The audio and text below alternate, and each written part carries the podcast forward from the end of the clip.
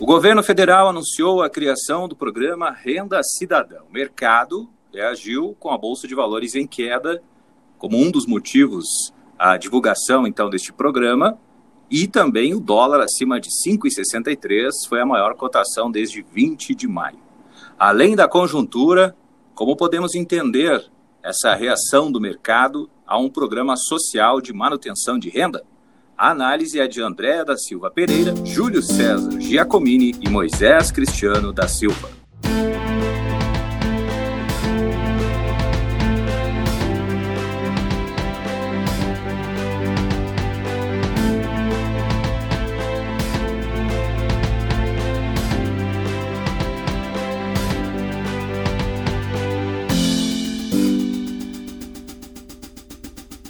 Olha, eu quero começar falando porque o mercado não entendeu muito bem como o governo vai financiar o programa Renda Cidadã. Foi isso que deu a entender. O Brasil tem no orçamento 55 bilhões de reais para pagar os precatórios. E a ideia, segundo o governo, é utilizar o limite de 2% das receitas correntes líquidas, mesmo percentual utilizado por estados e municípios.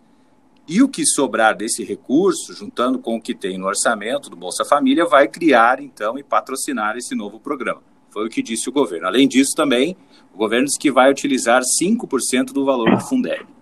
Como sempre, o mercado utiliza como régua o comportamento do governo com o compromisso fiscal. A pergunta de como o programa vai funcionar sem afetar as contas do governo ficou no ar para o mercado. Precatórios, uma hora ou outra, devem ser pagos. De onde vai vir o recurso? Os 5% do Fundeb devem ser repassados. De onde vai vir o recurso? Então, o que eu entendi que para o mercado não ficou claro isso. Mas também tem as implicações econômicas e também tem as implicações jurídicas dessa questão, né? Professor Júlio, juridicamente, o que, que o, o professor tem a dizer sobre esse programa que foi anunciado pelo governo? Não, eu penso que a ideia do programa é boa e digo mais, no momento até necessário, né? Porque tem que ter alguma aterrissagem desse auxílio emergencial, né? Que seria numa, nesse renda cidadã, enfim, o nome não importa, né? É um Bolsa Família turbinado, vamos colocar assim, né?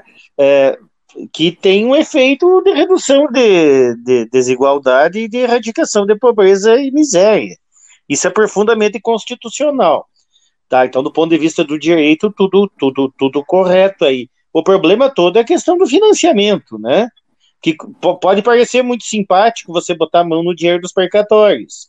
Mas o que está representado lá no percatório? Tem que pensar que o percatório é o resultado de um processo judicial que alguém moveu contra a União. Dentro dos percatórios, e centenas de milhares de processos, por exemplo, contra a Previdência Social.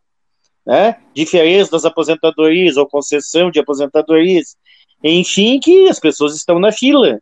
E que você limitar aquele 2% é você aumentar a fila, aumentar o tempo de espera na fila, quando muitas vezes tem pessoas já de bastante idade nessa fila, né? Então, o, o, o governo tem um sério problema de caixa, essa é a questão. A, a solução mesmo, né, talvez fosse a criação do, do imposto sobre transações digitais, ou de uma contribuição sobre transações digitais, mas não há clima para votar isso, pelo menos não antes da eleição de vereador. Então, por isso, toda essa questão que o mercado percebeu a fragilidade, né? O mercado percebeu que não há consenso com as lideranças dentro do Congresso e daí a dificuldade. Certo.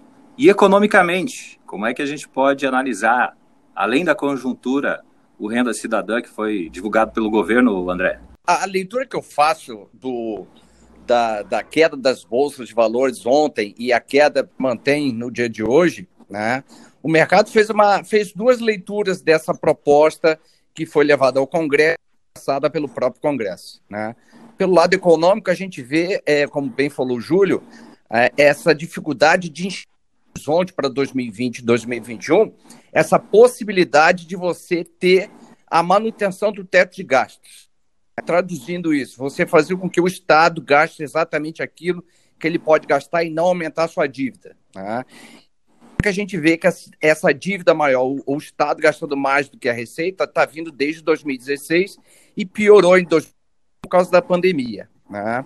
E o segundo ponto que eu vejo é que também impactou bastante o mercado financeiro no dia de ontem e no dia é o lado político, né?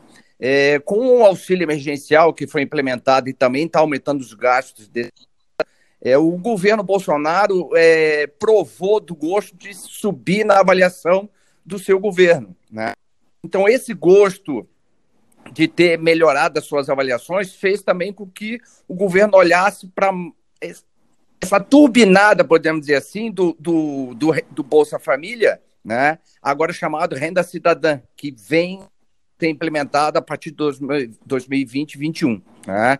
Mas o problema econômico desse, dessa turbinada desse plano, é, desse auxílio, vai ser como manter as contas em dias.